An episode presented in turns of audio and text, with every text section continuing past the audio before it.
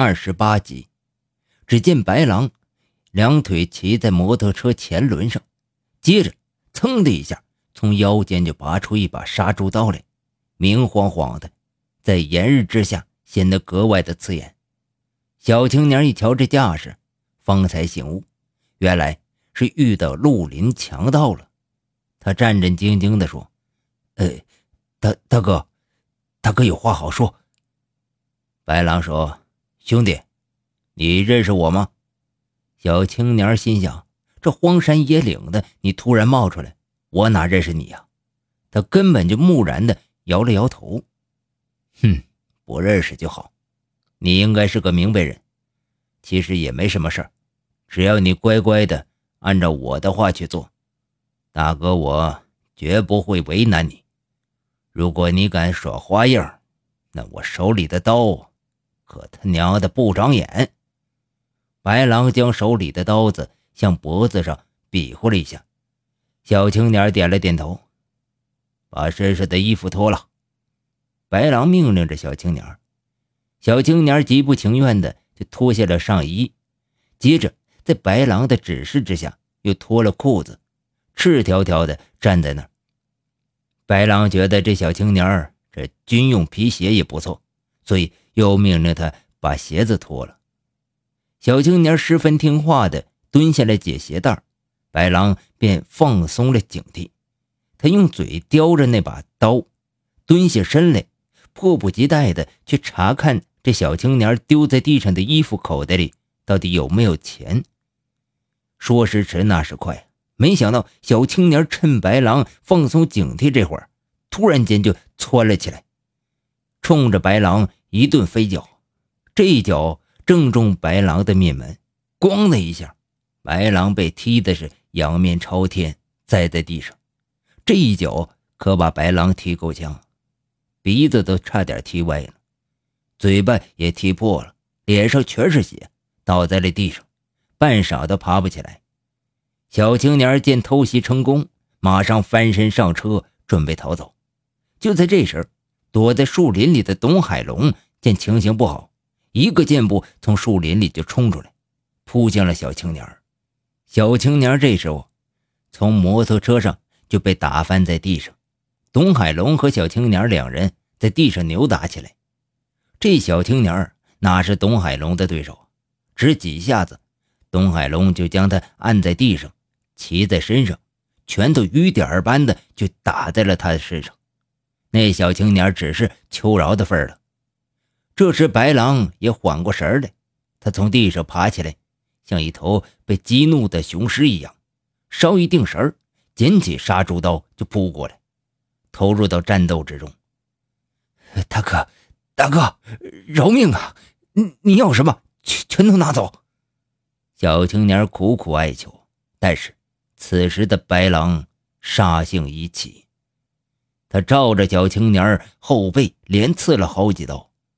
一共插了四五十刀，那小青年发出狼嚎般的惨叫，渐渐的声音越来越小，越来越小，直到小青年背上全部都是窟窿，嘴里只有进的气儿，没有出的气儿了。白狼才罢手，恶狠狠地骂道：“我让你不识相！”两人弄死了小青年，在树林里找个地方将尸体埋了。又将现场胡乱的打扫一番，接着你一件我一件，将小青年的衣服瓜分之后，骑上了摩托车就上了路了。他们骑车来到附近的集市，在集市上，白狼把摩托车低价的处理后，猛然在集市上电线杆上看到一张通缉令，两人急忙采购两大包食品，不敢在集市上逗留，大路也不敢走。穿山越岭，捡小路走，又开始了他们的逃亡。这天深夜，天空下着滂沱大雨，这是秋后的第一场雨。这对逃亡中的白狼和董海龙来说，是一件极其痛苦的事他们浑身被淋透了，像两个落水狗一样，摸进一个村庄里找避难之所。老乡，老乡，快开门！白狼猛烈地捶打一户农户的大门，院子里呢响起一阵狗的叫声，村子里其他的狗也纷纷叫起来，整个村庄顿时被狗的叫声叫得热闹起来。有孩子的家庭，孩子的啼哭声也加到了这里面来。慈爱的母亲一边唱着摇篮曲，一边恐吓着孩子：“你还不闭眼睛？白狼来了！白狼专门来抓小孩子的。”孩子们惊恐的将头埋在被子里。这时候呢，这门嘎吱一声打开了，一个老头探出头来：“呃，谁呀？深更半夜的。”浑身湿透的白狼和东海龙。站在门口，老农眯着眼睛一打量这俩人，发现两人面上有凶光，肯定不是什么好人。他本想关上门，将他们阻隔在门外，谁知道董海龙以一个箭步就窜进门内。老乡，我们是收皮货的，到村子里迷路了，想在这里借宿一宿。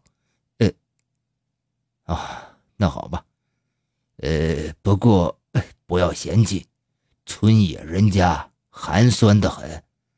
老农非常无奈地说道，将他们就让进来了。白狼是一边脱着衣服，一边问：“老人家，你家里还有什么人啊？”“呃，还有一个老婆子，呃，上女儿家去了。”借着屋子里的灯光，老农突然发觉这两个人很面熟。像是在哪儿见过，回想一下，觉得跟前几天发布的通缉令上的人长得很像，他顿时心中一紧，心里暗道：“这可是引狼入室啊！”白狼向炕头望去，炕头呢正睡着一个还不满两岁的孩子，老农的心里就更加紧张了。白狼顺势抱起炕上孩子，孩子被弄醒了。一见到白狼满是胡茬子的脸，吓得发出一阵阵惊恐的哭声。嘿，这孩子好可爱啊，是你的孙子吧？白狼回过头来，有些邪恶的笑着问着老农。老农马上收起脸上紧张，陪着笑说：“哈哈，呃，是啊，孩子他爹娘外出打工了，孩子刚断奶就走了。”这时候，孩子的奶奶，老农的老伴儿从隔壁房间赶过来，责怪地问：“哎呀，这大半夜的，还让不让人睡觉了？”这时，他突然看见屋子里多了两个男人。老农背对着白狼，一边拼命地向老伴儿挤眼睛，一边说：“哎呀，山里收皮货的了，迷路了，想在咱家呀睡一觉。”老婆子一看。也马上知道事情有蹊跷，他走到白狼面前，将孩子从手里接过来，唱着摇篮曲，孩子就止住了哭声，慢慢睡着了。老婆子想将孩子抱出去，谁知道呢？白狼却开口了：“孩子就在这儿吧，他跟我小时候长得很像，我想多看一会儿。”老婆子虽然心里焦急，也只能将孩子放在炕上。哎，老人家，你不是说老婶子去女儿家了吗？怎么又回来了？白狼盯着老头问。老头心里一惊啊，然而马上又恢复笑容。嗨，你瞧我这记性，他今天晚上刚回来，我还寻思着他没回来呢。老了不中用啊。老农吩咐老婆子说：“去。”整几个小菜儿我和客人啊喝上一杯。明天我带着客人去收皮货去。他又转向了白狼说：“大兄弟，你该不会不给我点好处吧？”白狼笑着说：“哼，那当然，好处肯定不会少了你的。”老农将老婆子拉到厨房，低声地说：“我感觉啊，这两个人……”就是公安局抓的那两个杀人犯，你要见机行事，你得。老婆子点了点头，不一会儿功夫，几个小摊儿整上来了。老农拿出一瓶老白干给白狼和董海龙斟上。来，兄弟，喝一杯。哎，大娘，您辛苦了，坐下一起吃点吧。呃，他就不用了，一个女人家哪能和客人一桌吃饭啊？你呀，出去吧，把那水路给改了一下，要不然明天咱家这牛圈呢就能养鸭子了。老农对老婆子说道。老婆子心领神会了，拿着雨具就出去了。老婆子一出门呢，直奔村委会就过来了。整个村子只有村委会有一个电话。踩着一路的泥泞，带着两腿泥。他敲开村支书的门，将情况跟村支书一说，村支书马上打电话给当地的派出所。老婆子亲自和派出所通话，在电话里，他将两人的相貌形容给派出所的警察。派出所一听，马上断定这两个人就是他们要抓捕的白狼和东海龙。于是，派出所又向上级主管部门进行汇报了。上级部门部署了抓捕计划，一张大网就向这个村子撒开了。白狼和董海龙在老农家喝着酒呢，突然之间，白狼就问了一句：“哎，我说大叔，大娘出去这么久，怎么还没回来？”董海龙起身拉开窗帘向窗外望去，只见窗外寂静的吓人，他感到有些紧张了。突然呢。他看见屋外的树林里似乎有人影晃动，而且还不止一个。顿时，他意识到自己被包围了。他冷静地对白狼说：“我们成了瓮中之鳖了。”白狼一把揪住老农的衣领，从腰间拔出枪来，顶在老农的头上。东海龙说：“嘘，让他不要出声。”东海龙压低声音对老农说。你要是想让你孙子活命的话，必须按照我的要求去做，否则你爷俩就去见阎王。老农很听话的点了点头。白狼恶狠狠的盯着老农：“你这个老东西，居然敢报警！”接着，董海龙用一个绳子将老农捆了个结实。董海龙搬来录音机，对老农说。假装继续喝酒，猜拳行令要大点声。如果耍花样的话，别怪我不客气。老农只得照办了。于是几个人又在屋里大声吆喝着。公安武警在屋外埋伏了一夜，不敢轻举妄动，因为他们知道白狼有枪，屋子里还有两个人质，一个孩子，一个老人，所以只有让他们疲倦了才能动手。但是屋内这两个杀人恶魔呢，好像永远都不知疲倦，喝了一个晚上酒，划了一晚上的拳。天终于亮了，而且雨也停了，东边露出鱼肚白。公安武警已经屋外整整守了一夜，但是屋内声音却没有停止。当荷枪实弹的武警冲进屋子时，发现屋子里只有老农被捆在炕头上。孩子也睡着了，而白狼和东海龙却不见了踪影。炕头上放着一台录音机，仍然不知疲倦地播放着：“来喝，吃菜。嘿嘿，你输了，喝酒。”武警这才明白，自己被这可恶的录音机给耍了。这一天呢，烈日当头，白狼和东海龙走到荒山野岭上，吃的东西也用完了。正当他们饥渴难耐时，无精打采呢。这时候啊，传来一阵吆喝声。他们看见远远的有一个老头赶着驴车过来了。白狼把驴车给拦下来：“老人家，您这是去哪儿啊？”白狼客气地问。“哦，我呀，刚从城里赶集回来。你们这是去哪儿啊？”“呃，我们是收山货的。进了山，找不到出去的路了。”那上我的驴车吧，跟我一起进村收山货去吧。